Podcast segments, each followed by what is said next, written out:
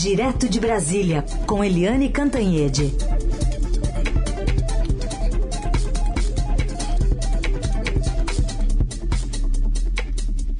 Oi, Eliane, bom dia. Bom dia, Heisen, Carolina, ouvintes. Bom dia, Eliane.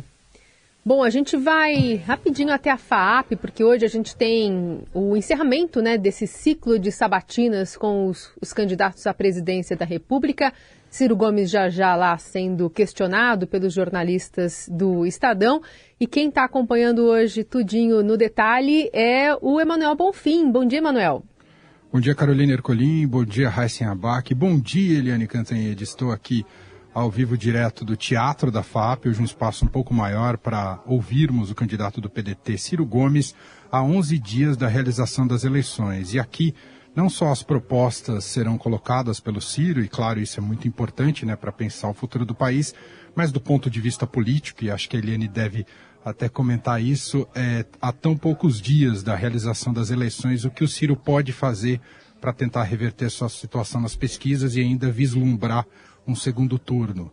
É, talvez não com ele, mas talvez com o presidente Jair Bolsonaro, a depender como é que vai o desempenho dele neste primeiro turno. Enfim, teremos um pouco desse debate político, eleitoral e, claro, também sobre as propostas do país. A partir das 10 horas da manhã, com transmissão da Rádio Dourado, a gente transmite a primeira hora da sabatina, participação dos jornalistas do Estadão. Daqui a pouco a plateia começa a chegar por aqui e faremos a cobertura completa. Heisen, Carol e Eliane.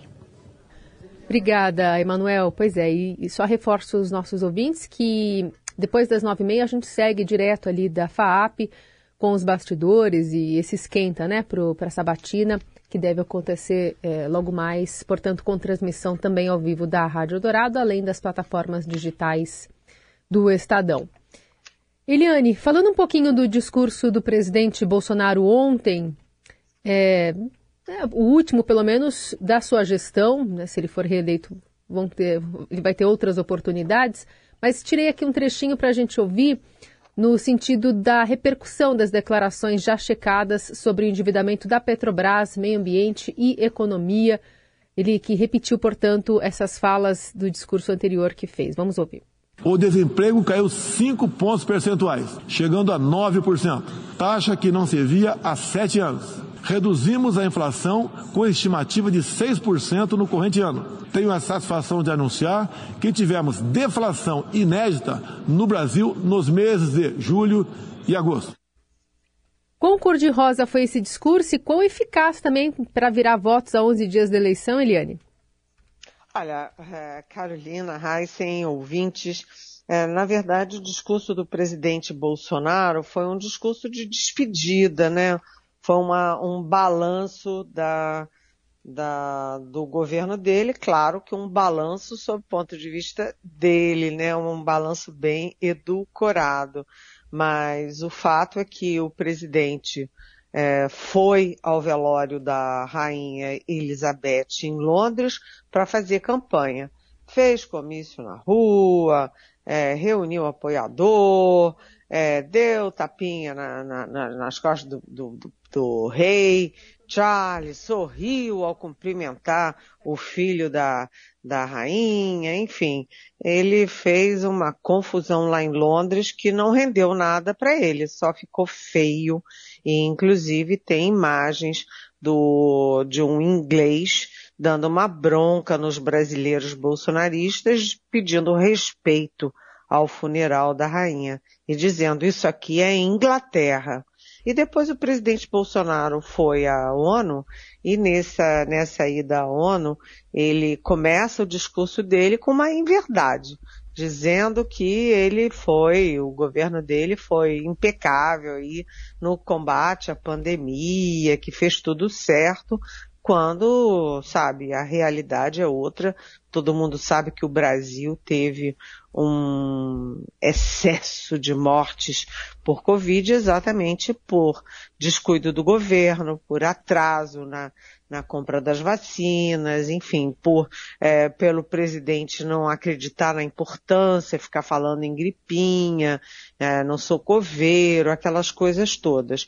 E depois o presidente, num discurso na ONU, sem citar o ex-presidente Lula, o Bolsonaro simplesmente, é, é, enfim, atacou né, o, o, principal adversário dele, o, ex-presidente Lula, dizendo, olha, no meu governo extirpamos a corrupção sistêmica, né, e disse que existia no país, é, aí falou do, do, que uma da esquerda presidiu o Brasil e falou do endividamento da Petrobras pela má gestão, pelo loteamento político e desvios.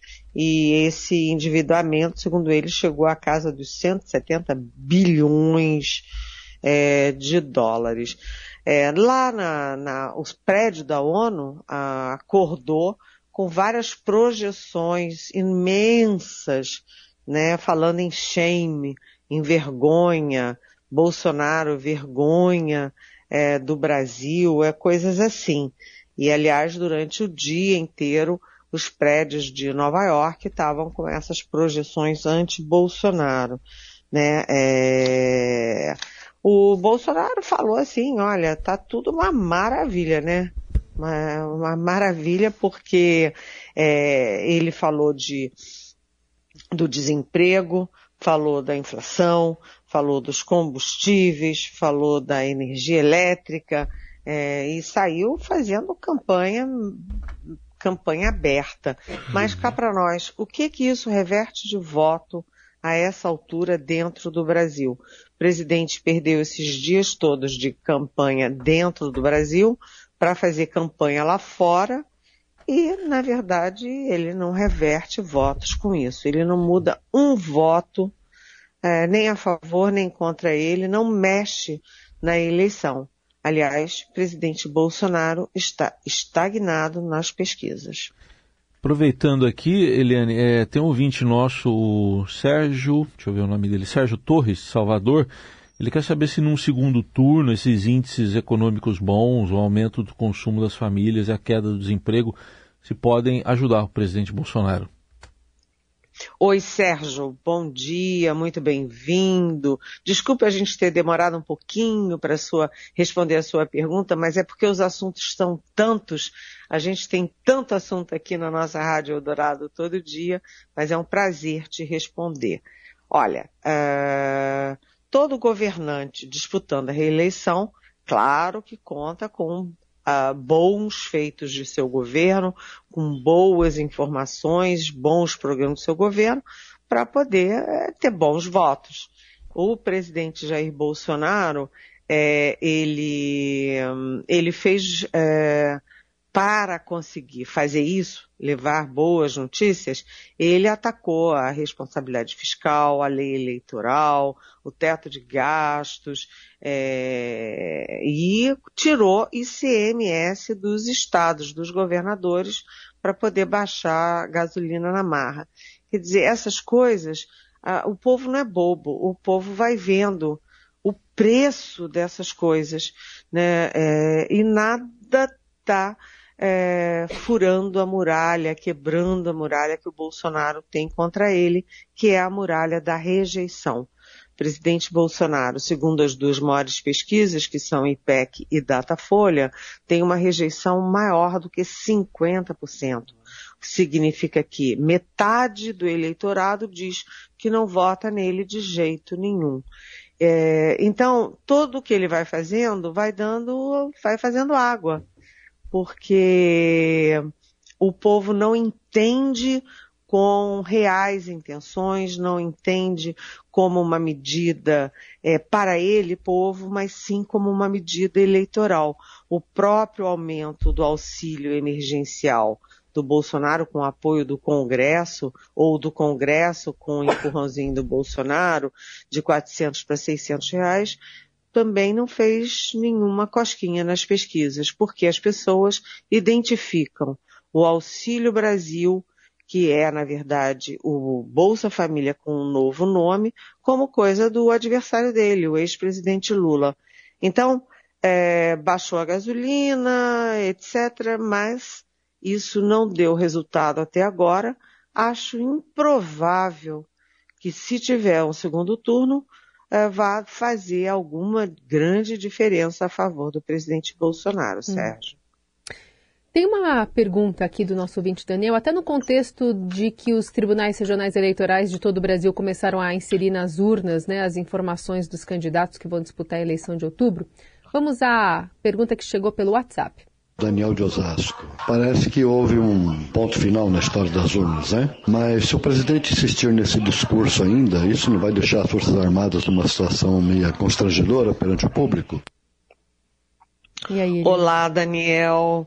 Uh, muito obrigada pela pergunta, muito pertinente, porque vai deixar sim, isso já deixou um constrangimento enorme. O presidente Bolsonaro tinha parado de atacar as urnas eletrônicas, as eleições, o TSE, porque as pesquisas internas da campanha dele mostram que o maior prejudicado com esses ataques dele não eram o TSE, as urnas e as eleições, mas sim ele próprio. Ou seja, tinha um efeito bumerangue, né? Então o presidente tinha parado com isso, mas chegou em Londres e teve uma recaída dizendo que se ele não ganhar em primeiro turno, isso vai mostrar que alguma coisa está errada no TSE. Aí a gente pergunta, gente, de onde ele tirou a possibilidade de ganhar em primeiro turno? Não tem nenhuma pesquisa, nenhum indício, nenhum especialista, não tem nada, absolutamente nada, prevendo a vitória dele em primeiro turno. Ao contrário, todos os institutos, os indícios, os especialistas preveem ainda uma possibilidade de vitória do Lula em primeiro turno. É, então ele continua atiçando e as Forças Armadas embarcaram muito firme na, no discurso do Bolsonaro contra as urnas. Com isso, as Forças Armadas, que sempre são em todas as pesquisas a instituição mais querida, mais respeitada, admirada do Brasil, vão, batendo de frente com o eleitor, portanto, com o cidadão e a cidadã brasileiras. É um desgaste enorme para as Forças Armadas para ficar batendo, dando murro em ponta de faca, porque o eleitor acredita nas urnas, o eleitor acredita no sistema eleitoral, é, nunca teve nenhuma fraude confirmada desde 1994 e as Forças Armadas fazendo um papel que, obviamente, não é um papel para defender as, as, eleições, mas sim para defender o discurso, respaldar o discurso equivocado e oportunista do presidente. Portanto, Daniel, sim, é triste, mas é constrangedor para as Forças Armadas. Helene, então vamos aproveitar e fechar esse primeiro bloco é, com mais uma pergunta, porque o ouvinte Deise está chamando atenção para uma eleição que é muito importante também, eleição parlamentar. Vamos ouvir o que ela diz. Oi, Eliane. Oi, pessoal. Meu nome é Deise, eu sou do Rio Grande do Sul qual é a saída que você vê? Se nós votamos num presidente do partido e as câmaras legislativas nós votamos de outros partidos, o presidente não governa por falta de apoio. Se nós votamos no presidente e elegemos as câmaras legislativas como aliadas dele, ou o famoso centrão, ele consegue fazer tudo o que ele bem quiser sem que haja investigação sequer sobre seus atos. Como é que fica o eleitor brasileiro por esse prisma? É, oi, Deise, é boa pergunta, bem complexa. É, as pessoas, e talvez a, até por culpa da imprensa, a imprensa, a mídia toda, a, a gente foca muito na eleição para presidente da República. Então fica todo o país mobilizado é, para a eleição do presidente. Enquanto isso, ninguém dá bola, ninguém dá visibilidade, dá vitrine para os candidatos às, é, aos é, parlamentos, né? A Câmara, Senado, etc. Isso é ruim, porque quem faz as leis, quem é o contraponto ao governo, quem pode, ora, ajudar o governo, ora, é, cobrar o governo, é, são, os, é, são os parlamentos. Isso vale para os governos estaduais em relação aos governadores e isso vale para o Congresso em relação aos presidentes. É, não é o caso de sempre se votar com o partido do presidente. Nem é o caso de se votar é, num partido contra o presidente. O fato é que é importante você analisar, avaliar o passado dos candidatos a deputados e senadores. O passado, quem essas pessoas são, quem são os grupos políticos, quais são os programas de governo, o que que eles acenam, né? em que que eles podem melhorar o país. Eu acho que a questão aí é votar no é, candidato que tenha a melhor imagem, com o melhor passado, com o que é, mostrar, né, com que, é, com que biografia e também, né, de partidos que tenham a ver com as crenças, as opiniões do próprio é, do próprio eleitor. Não dá para votar uh, porque o sujeito é um pastor que fica vendendo terreno é, no paraíso e tirando dinheiro de, de, de, de, pobre. Claro que tem pastores muito sérios, de, de segmentos de todas as religiões muito sérios, mas a gente sabe que não tem. Né? Tem gente que está aí para enganar o bobo na casca do ovo. E é, não dá para votar também em figuras como Daniel Silveira, que não foram nada na vida, não contribuíram nada para a população, que não ajudaram em nada o país, nem o povo, né, que nunca foram parlamentares, que nunca foram bons policiais, que nunca foram bons em coisa nenhuma, e de repente estão lá no Congresso Nacional para quê? Né, para tumultuar, para criar problema, para votar errado ou para fazer massa, ser massa de manobra do presidente. Então, atenção ao voto para os legislativos. O legislativo é muito importante para o país. Eliane, tem uma manifestação da ouvinte Cláudia que fala o seguinte: Na minha bolha nunca tive tantos colegas que, envergonhados como eu, rejeitam embarcar nas promessas de Lula e Bolsonaro e também de assumir isso aos quatro ventos. Mas é muito triste pensar que nós podemos abrir mão de votar em alguém que simpatizamos para escolher um candidato menos pior. Falam de democracia, mas o que vivemos hoje é bem injusto, não acha? Ela pede desculpa pelo desabafo. Talvez essa manifestação dela é, dê para você explicar melhor sobre o voto útil e é, esse foco né, de algumas campanhas nessa reta final. É verdade. É, foi uma boa colocação. Eu acho que milhões de brasileiros têm essa angústia, a mesma angústia que ela. Né? Votar no melhor ou impedir o pior, né? É, esse é o grande, grande dilema quando você fala em voto útil. O ex-presidente Lula, que está é, tá ali na margem de erro, né? Ele para ganhar a eleição em primeiro turno, ele está fazendo uma campanha muito forte pelo voto útil, que significa o seguinte, é, que na verdade vamos dar nomes aos bois, né? Significa o seguinte, você que é eleitor do Ciro Gomes, da Simone Tebet e dos demais, é, não jogue fora seu voto, vote em mim, porque aí a gente resolve a eleição em primeiro turno. É, isso cria muita irritação na campanha do Ciro, na campanha da Simone Tebet. O Ciro Gomes tem sido muito ácido é, contra o ex-presidente Lula, contra o presidente Jair Bolsonaro também. Mas como isso seria natural, ninguém não chama atenção. O que chama atenção na campanha do Ciro é que ele bate muito pesado no ex-presidente Lula.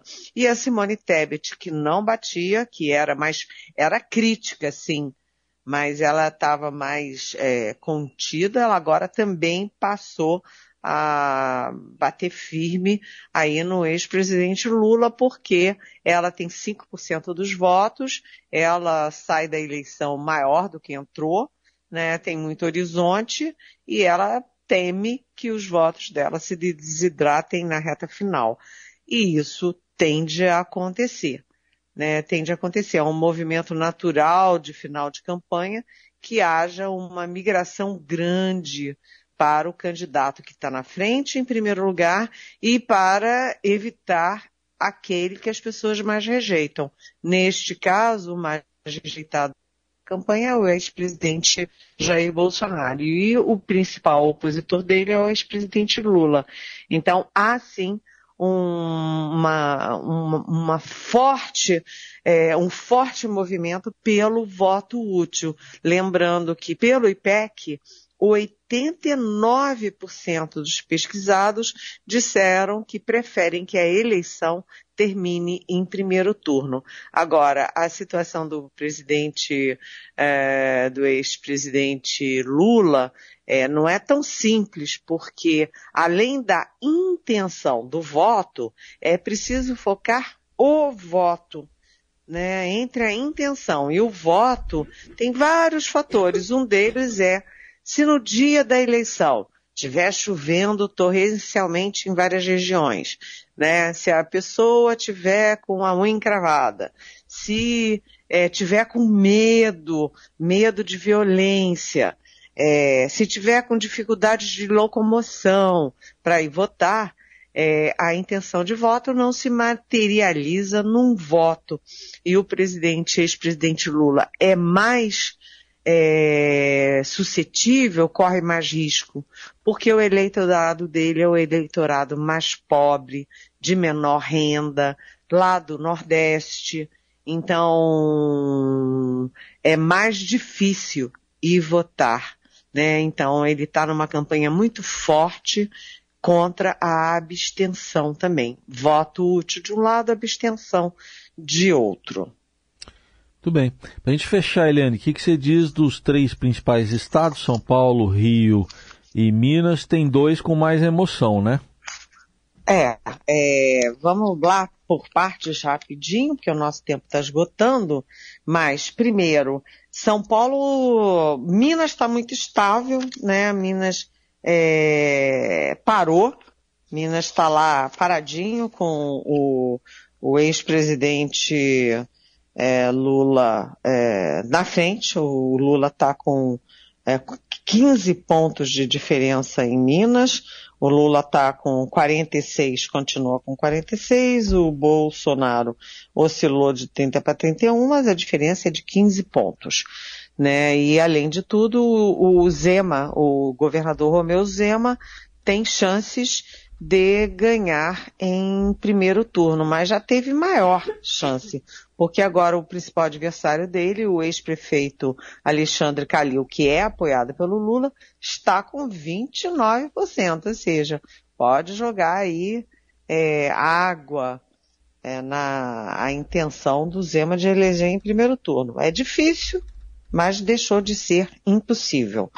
No Rio de Janeiro teve uma mudança é, lá fica oscilando. Quase que o Bolsonaro passou o Lula, mas o Lula voltou a recuperar a liderança, tem uma diferença de cinco pontos, é uma diferença pequena, mas ele, o Lula recuperou a liderança. E o candidato dele, Marcelo Freixo, do PSB, continua crescendo.